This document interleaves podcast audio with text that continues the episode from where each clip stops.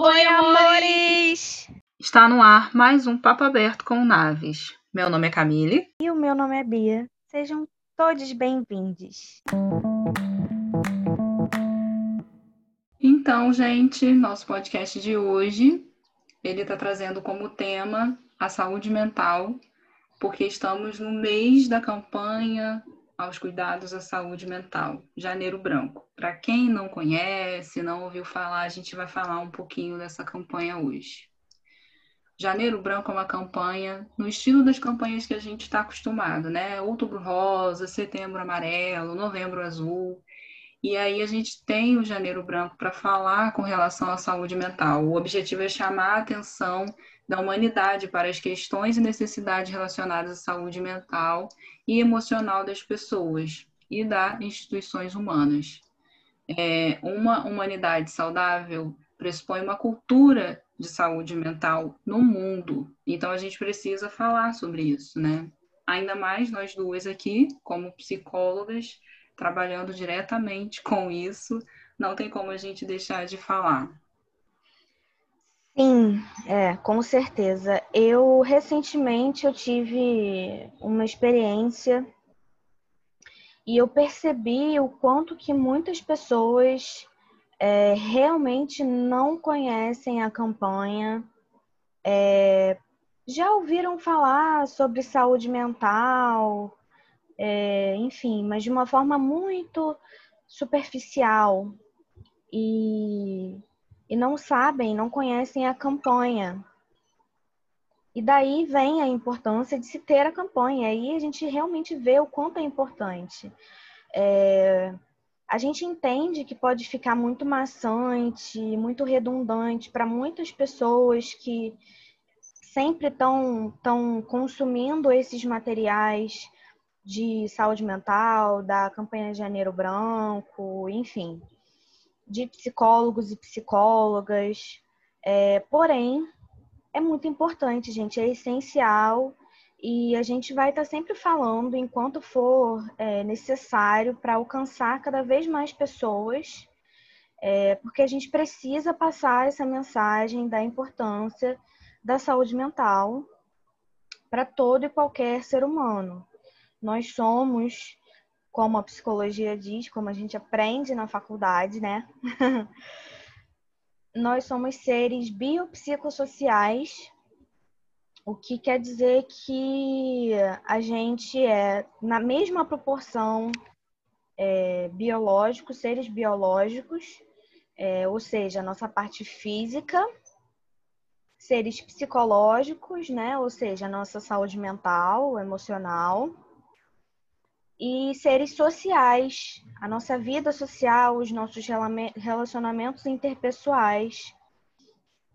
E além disso, tem muita, tem uma, uma algumas vertentes da, da psicologia que ainda usa a, a expressão biopsicossociais espirituais, que ainda traz a questão é, que não tem diretamente relação com religião, em, religiões, mas com qualquer parte do ser humano que esteja é, relacionada a qualquer situação ligada à fé, de alguma maneira. Né? Seja a pessoa, mesmo que a pessoa seja é, ateu, mas mesmo as pessoas que não acreditam em, sei lá, Deus ou alguma divindade, é, existe uma, toda uma parte espiritual que também pode ter a ver com energias, vibrações, enfim. E aí cada um tem a sua, cada pessoa tem a sua parte espiritual, e, e isso também tem a sua importância é, dentro do, do contexto ali do ser humano. E da mesma proporção que a saúde física, a saúde mental, a saúde social, vem a saúde espiritual também. Sim, muito importante. Mesmo como psicóloga, a gente aprende na faculdade também que não se deve misturar psicologia, religião Eu sempre falo para pacientes que têm religião o quanto é importante eles continuarem seguindo as suas religiões, trabalhando isso, porque o cuidado espiritual faz parte do ser humano é, na construção dele, né? Para quem acredita. É mais uma coisa que a pessoa pode confiar, acreditar, se agarrar. São crenças, né? Nosso país tem essa cultura muito religioso, por mais que sejam diversas, nós temos essa riqueza da diversidade de religiões. Mas é bom a pessoa trabalhar esse lado também, poder saber que cada partezinha dela ela pode estar cuidando, né? É, a vida na saúde, no aspecto físico, no aspecto mental, social, espiritual, todos os tipos de relações que elas constroem. Então, a campanha tem esse intuito, né, de trazer esses questionamentos. Por que, que é importante a gente se preocupar com a saúde mental?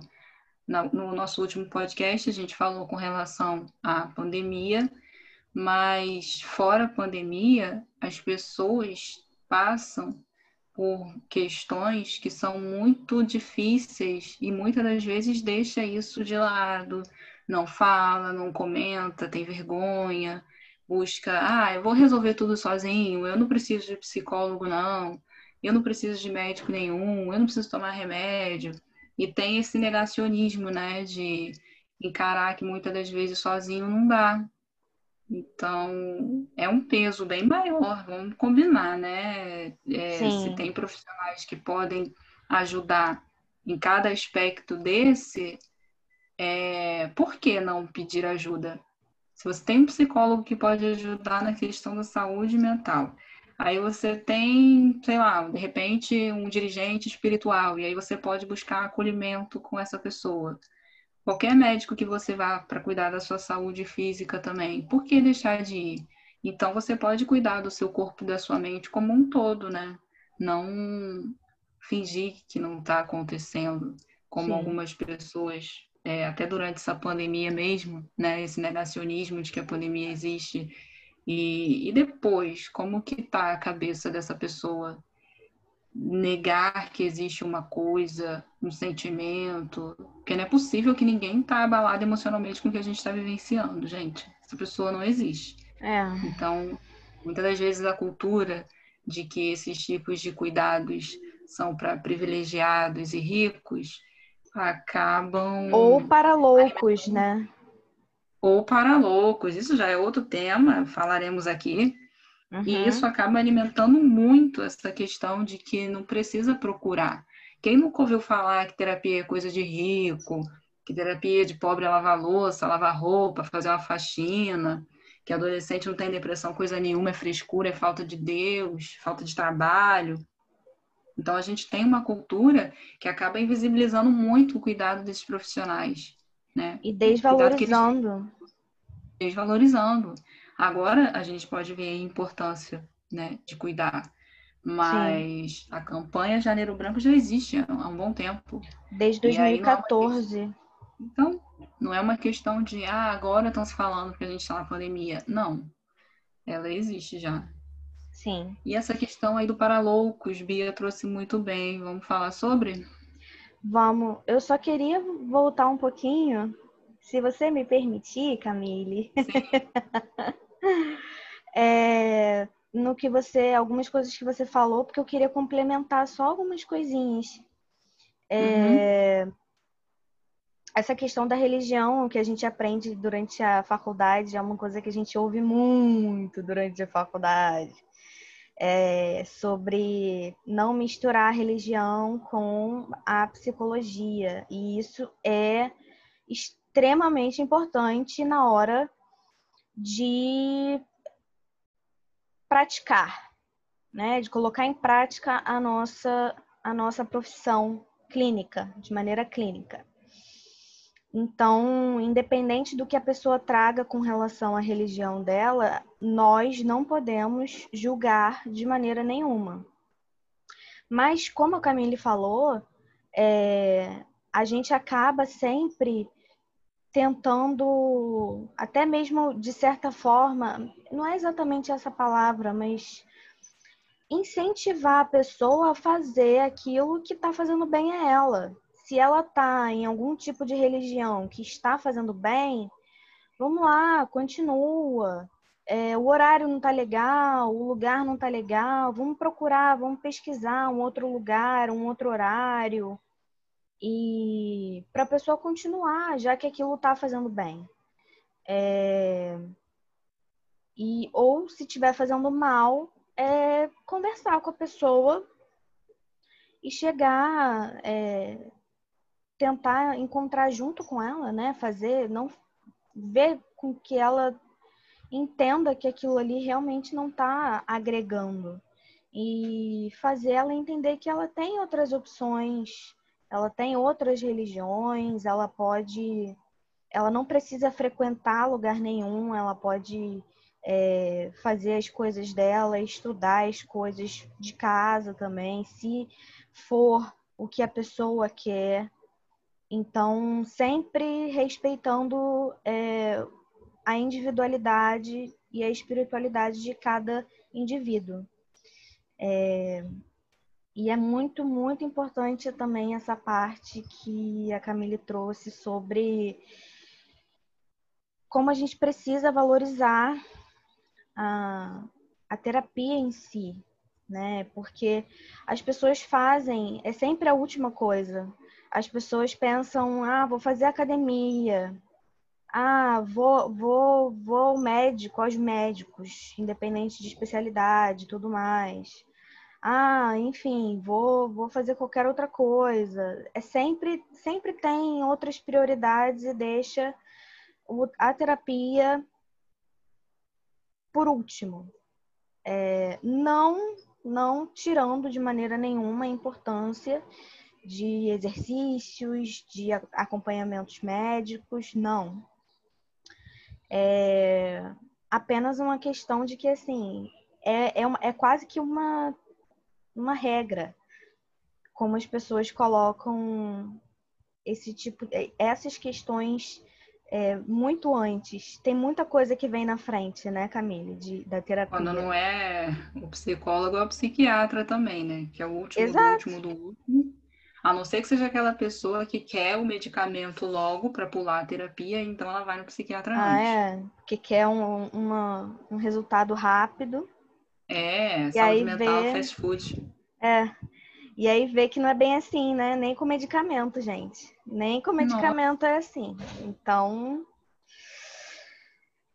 vamos vamos nos cuidar em todos os, os, sentidos, como a gente pode, claro, cada um com a sua realidade, claro, a gente tem noção disso, a gente tem é, essa, essa, essa visão, a gente não está aqui romantizando nada, não, todo mundo, vamos fazer exercícios, ir a médicos, fazer terapia, a gente sabe que as coisas não são exatamente fáceis, né, financeiramente. Então, é, a realidade não é exatamente essa, porém, é importante a gente colocar que é, dentro de cada contexto a gente incentiva que, a, que as pessoas procurem se cuidar da melhor forma possível dentro de todas essas áreas.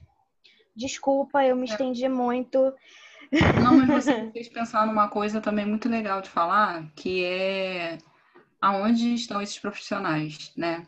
Uhum. Eu tenho aqui na cidade onde eu moro, Maricá, tem a, a vantagem de ter acesso a esses cuidados de uma forma gratuita.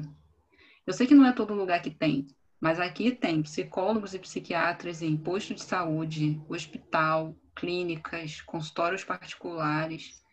É, é, assim, tem como você ir, entendeu? O que eu estou falando é de acessibilidade. Na faculdade uhum. a gente entra e tem muito essa questão do ah, eu tenho sonho de trabalhar no meu próprio consultório. É normal, tem alguns que têm sim.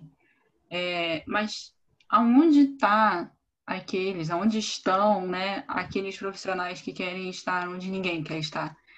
É, as pessoas de periferia que não têm condição de pagar uma sessão de terapia, ou que nem acham que mereçam esse tipo de cuidado, porque o que essas pessoas passam e infelizmente a gente sabe que aqui no Brasil são pessoas invisíveis, elas nem sequer se dão o direito de pensar que poderia procurar um psicólogo, simplesmente para poder conversar sobre o que está acontecendo, né? Então, procurar na sua cidade aonde tem, aonde você acha. A questão do, do atendimento online cresceu muito agora, mas existe presencialmente, né, pós-pandemia aí, é. É, como você procurar e, e se sentir acolhido.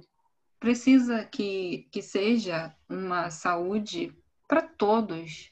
A terapia deveria ser para todo mundo, não só para aquelas pessoas que não Sim. têm, é, aquelas pessoas que têm como pagar. Teria Uhum. que ser para todo mundo. É, não deveria ser luxo, deveria ser direito, deveria ser Exato, exato.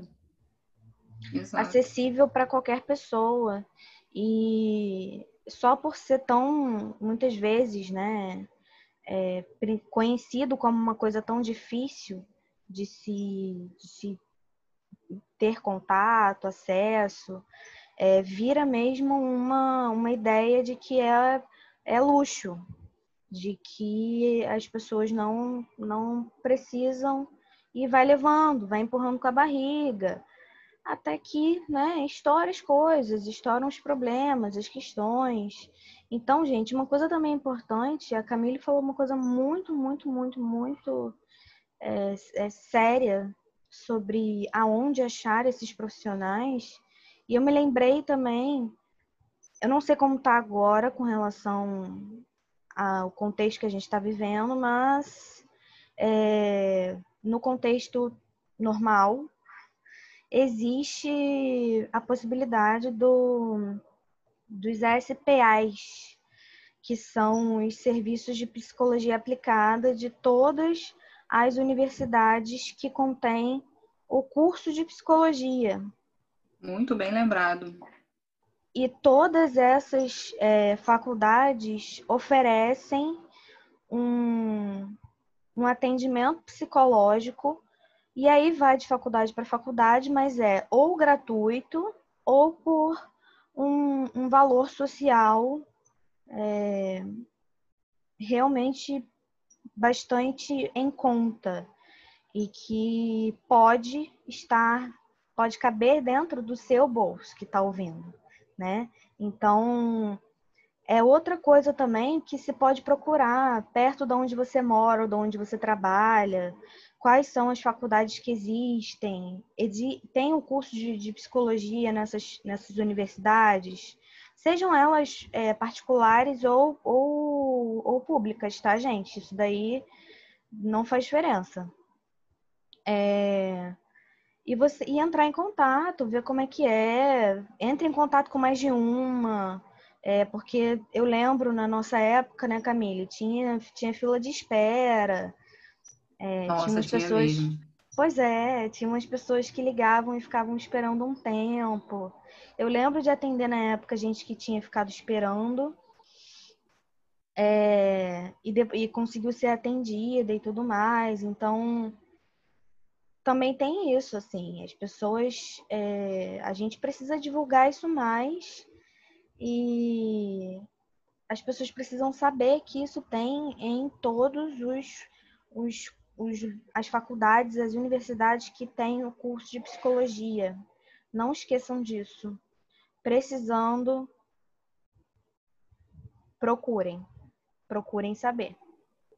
Sim, é muito, é muito importante que as pessoas saibam. É necessário que exista, né, políticas públicas para isso. Vamos Ai. espalhar essas informações.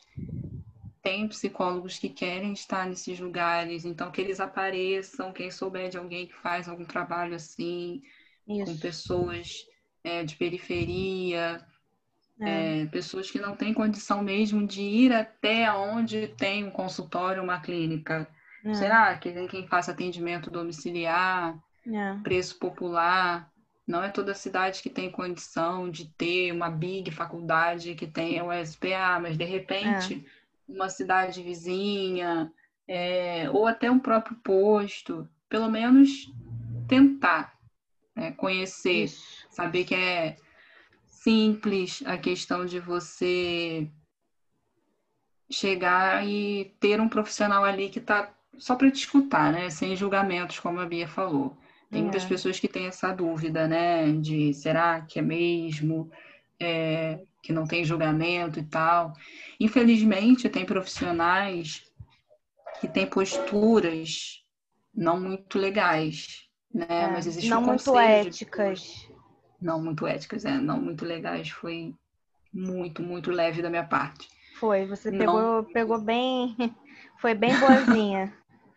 Fui legal, né? Fui legal. E aí a gente ouve muito. Eu, por exemplo, ah, Camille, eu gostava de terapia. Ah, Camille, eu já fui num psicólogo que falou assim assim para mim. Ah, Camille, não sei o quê. Então, eu muitas das vezes fico abismada com coisas que eu escuto. É. Então, para indicar também a pessoa, eu tomo cuidado para quem eu estou indicando.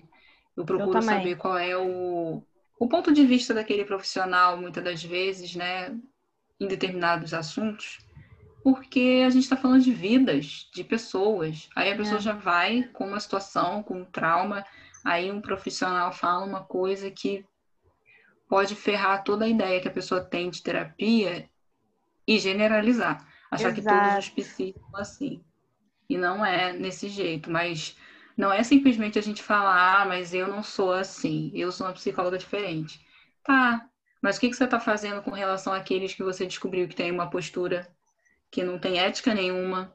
É. Você pode denunciar para o conselho, você pode chamar a atenção, se tiver intimidade com a pessoa e falar, olha só, não foi nada legal isso que você fez, está é. errado.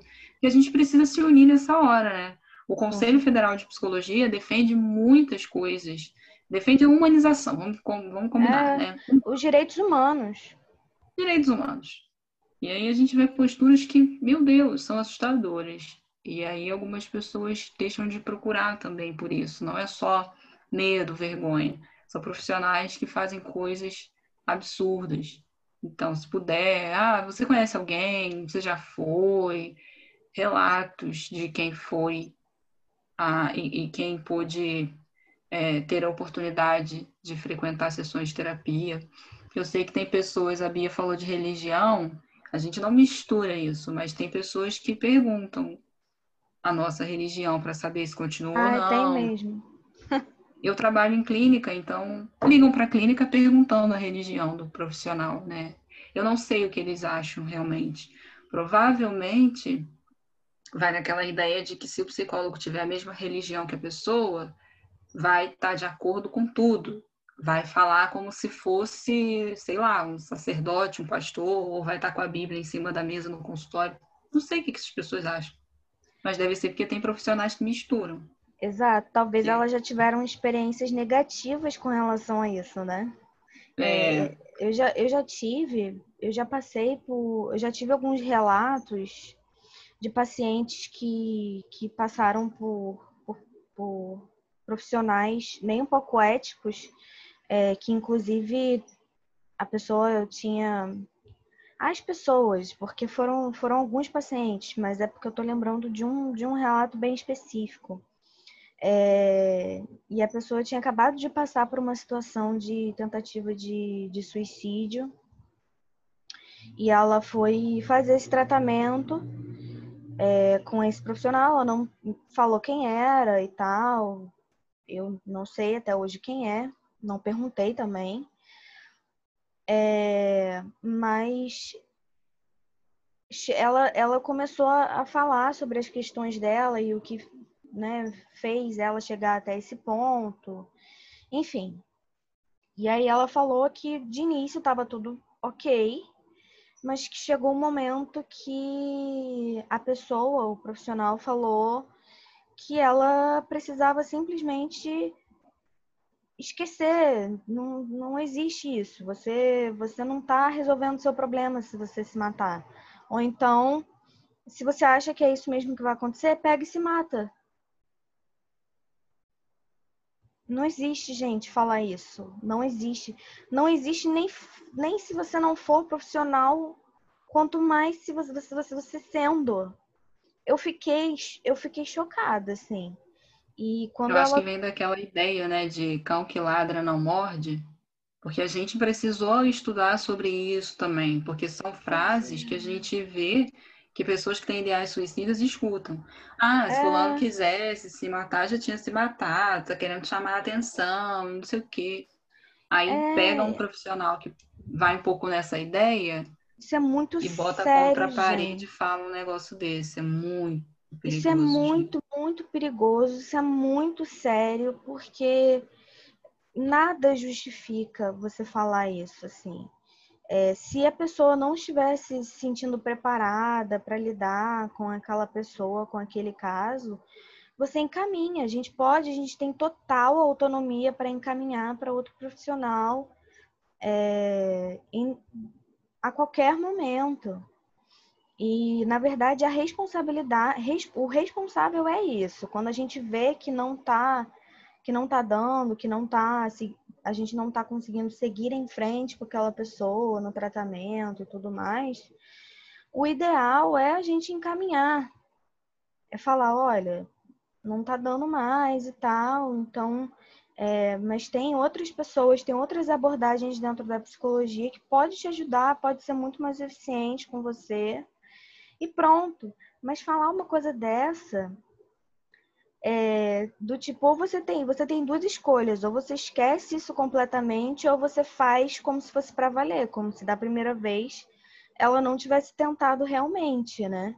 Quer dizer, desvalorizando tudo que, Sim, sim, que ela muito. levou com, com relação às dores, ao sofrimento dela e a tentar, não, de tudo, de tudo, porque é uma história. É tudo que levou a pessoa chegar ao ponto de pensar nisso e não só pensar nisso, como tentar fazer, agir e depois acordar no hospital e ver que não deu certo. Todo esse esse caminho é extremamente doloroso.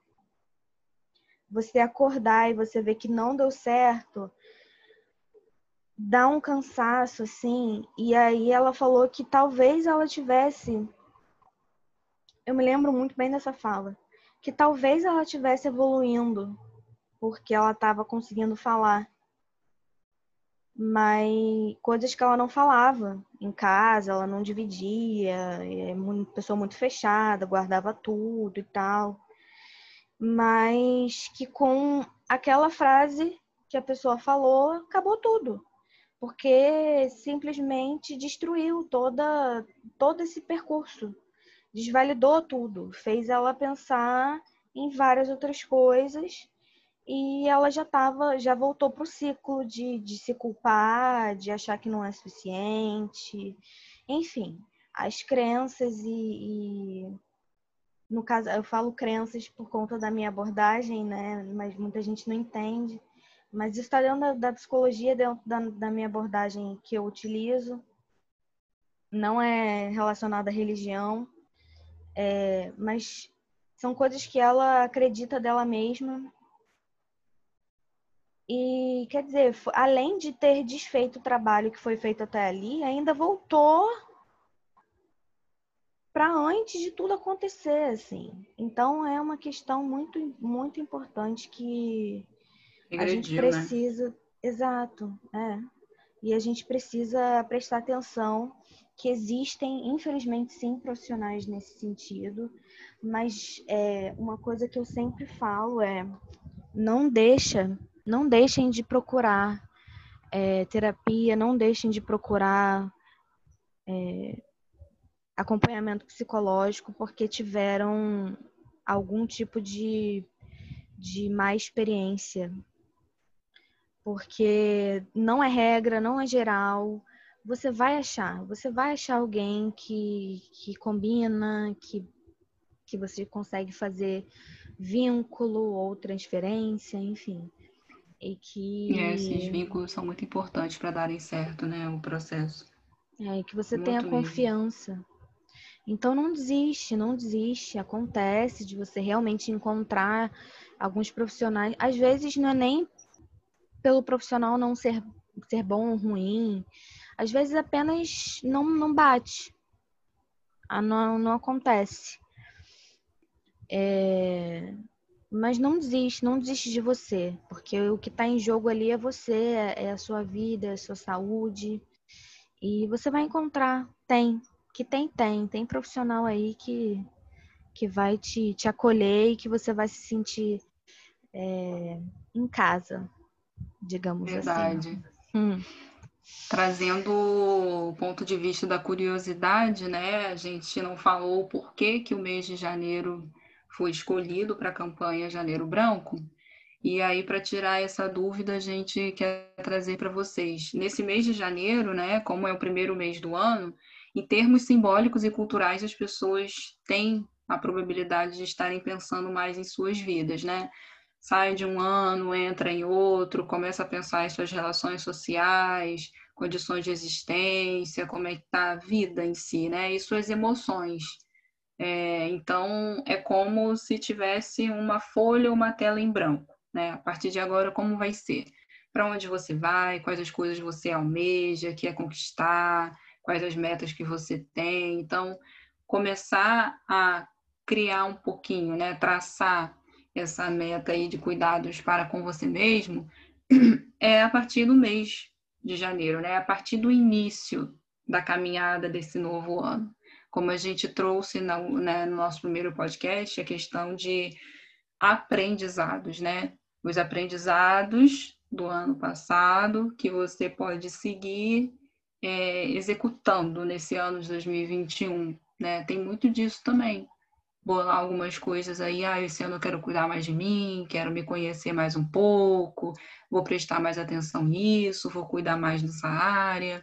Então é a partir daí que a gente começa a pensar no processo de saúde mental.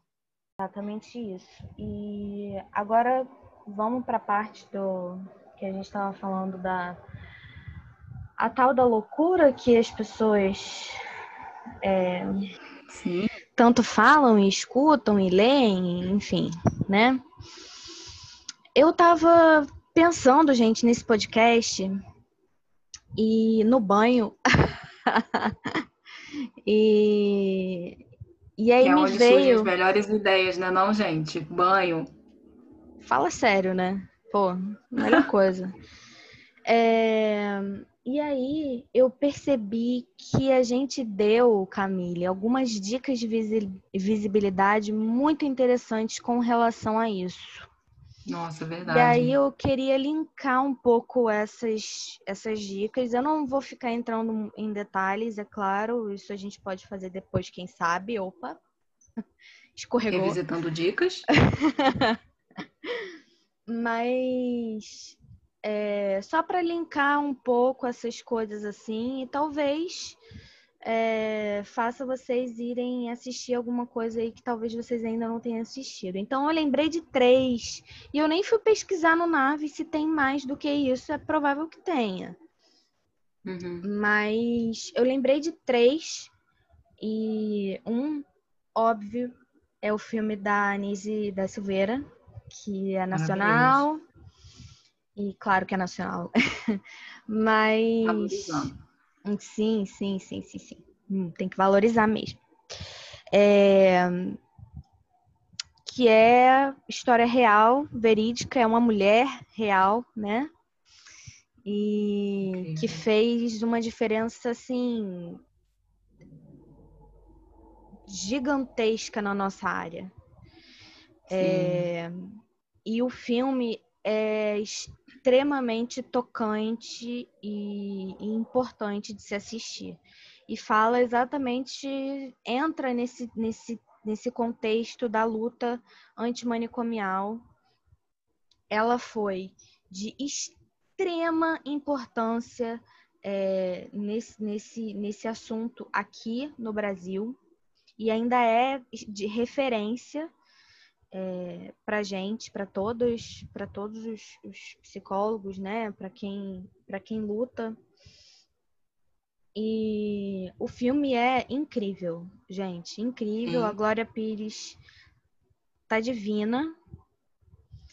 E, e, é muito emocionante, ao mesmo tempo também é, é emocionante no sentido de você sente assim, porque existe os pacientes e tudo mais, e você sente um pouco de, de, de alegria e felicidade, você, você ri, você dá risada, é, porque você vê essas, essas pessoas tendo esse senso de humor e tudo mais, e tendo também um talento muito grande para muitas coisas, e ela é, incentivando tudo isso e tendo, criando esses vínculos e relacionamentos com essas pessoas, enfim. É, procurem lá na, no, no, Instagram, hashtag Dica de Visibilidade, porque vocês vão achar a nossa resenha de Nise e uhum. de muitas outras coisas. É, então eu pensei nesse, e aí um outro filme que eu pensei, que eu lembrei, foi Pat Adams. É, o Amor é Contagioso, que também entra muito nessa questão. Ele já é médico é, já tá, ele está fazendo residência, né? E é interpretado pelo Sim. eterno Robbie Williams, né? Uhum. E é aquele filme que tem a capa super conhecida dele com o nariz de palhaço. E é daí, inclusive, que vem essa, essa ideia e, enfim, essa, toda essa, esse, esse contexto do, de, dos médicos é, como é que chama, Camila, esse, os médicos que. que esse, ah, Doutores da Alegria? Doutores de Alegria, muito obrigada. Eu saiu da minha Trabalho cabeça. Incrível, incrível. Maravilhoso, maravilhosos. É... Também é uma história real e é um filme incrível. Então também é uma dica que vocês também podem encontrar a resenha lá, procurando na hashtag no Instagram, Dicas de Visibilidade. E um outro filme que eu lembro sempre quando penso sobre esse assunto é Garota Interrompida, uhum. que é um filme. Hum, os dois, os últimos dois são bem mais um pouco mais antigos, mas valem muito a pena. É, são interpretações sem assim fora de série. Esse filme Garota Interrompida com Angelina Jolie, com a Winona Ryder e com a. Ai, gente, eu esqueci o nome dela. Nossa, que pena. É Brittany. Alguma coisa. Perdão. Mas, enfim. É, são atrizes incríveis e, e elas fazem, elas se conhecem ali no, em um manicômio e existe toda uma história é, que se passa ali entre elas e elas se odeiam e se amam, se juntam e, e fazem uma coisa contra a outra e o filme é todo cheio de é, idas e vindas, mas é, tem mensagens extremamente importantes. Todos eles, eu preciso dizer, que é, é, é, existem gatilhos uhum. que mostram, assim, por mais até mesmo o Garota Interrompida, que se eu não me engano é ficção, não é não é história real, mas ainda assim mo mostra a realidade de muitas pessoas. Então existem muitos gatilhos, então sempre a gente precisa avisar, cuidado, mas ainda assim são ótimos é, conteúdos para se consumir, né? E aí entrando mais ainda nessa, nesse assunto, nesse tema da luta antimanicomial, eu não sei se vocês sabem, é, todo mundo que está ouvindo, se vocês sabem exatamente o que é a luta antimanicomial, é basicamente lutar contra o instituto do manicômio e o que o manicômio representa. É, o que a gente conhece como é, hospitais manicomiais são esses hospitais que são extremamente desumanos, é, que não tratam as pessoas que são internadas lá e que têm transtornos é, mentais como pessoas. É, eles são quase que objeto de estudo ou, enfim, e a ideia da, da luta antimanicomial é que ninguém é, merece e deve ser tratado dessa forma. Pessoas com é, transtornos que precisam ser, muitas pessoas precisam ser internadas, sim, né? Mas é, recebendo o devido tratamento, não sendo é, tratadas de, formas, de forma desumana, de, é, enfim, tomando medicamento que muitas vezes não tem nada a ver com o que a pessoa precisa, mas está tomando Sim. porque é o que todo mundo toma. Então, Era mais para tem... dopar, né, os pacientes dos manicômios. Exato. Vai colocando remédio para dentro e aí ele não atrapalha o processo. Exato. E aí toda a ideia de que é, esse lugar do manicômio, ele, ele vira, ele é, ele não vira, ele é uma prisão. Porque a, é, a, a pessoa fica dopada o tempo todo, é, existem muitas, muitos, muitas técnicas que são utilizadas que, que algumas já foram proibidas, outras não, é, mas que deixam a pessoa cada vez mais incapacitada de ter, de responder por si, por si mesma. E então é uma prisão. E aí a gente faz, querendo ou não, é, eu vi, eu já li durante esse tempo é, paralelos com relação a essa questão da pandemia que a gente está vivendo e, e as pessoas como, como nós que estamos vivendo realmente essa coisa de ficar em casa, é, obrigatoriamente sair apenas quando, se necessário, é, e fazer um paralelo com essa questão da prisão. Se você está é, em casa e você você está obrigado a ficar em casa para se cuidar, para cuidar do próximo, é, mas ainda assim, muitas pessoas usaram, mas muitas pessoas mesmo, assim, muitas pessoas que eu, que eu ouvi usaram a palavra eh, prisão. Senti como, estou me sentindo como se estivesse presa ou preso. E é muito assim importante mesmo se fazer esse paralelo com a questão da luta antimanicomial, porque se a pessoa, se as pessoas não conseguem ter a empatia sem viver aquilo, então elas vão passar algo entre parecido, aspas né? parecido, é, semelhante na pele para tentar entender. Então assim, a gente está trazendo isso porque talvez você nunca tenha pensado nessa questão Sim. da luta antimanicomial. Às vezes você nem conhecia, mas tenta pensar. Como é difícil ficar em casa durante todo esse tempo, vai fazer um ano, né? E, e ficar longe de, das pessoas que você ama muitas vezes e tudo mais. É, você já se sentiu preso ou presa por conta dessa situação? É, enfim, você teve sintomas do tipo ter muito sono, ou ter insônia, ou comer demais, ou comer de menos, enfim. É...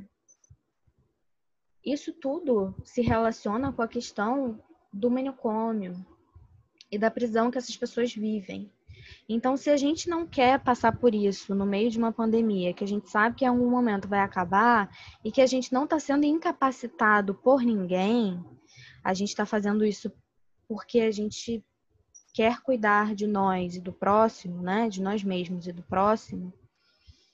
Imagina alguém que é colocado numa instituição, é trancado lá dentro e não consegue responder por si.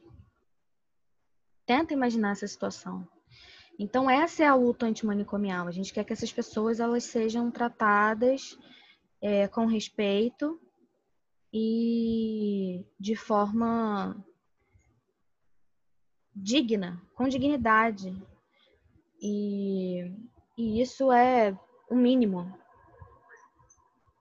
Isso é o mínimo. Elas podem aprender, elas podem estar num lugar onde elas podem aprender sobre o potencial delas, sobre enfim, e não se limitarem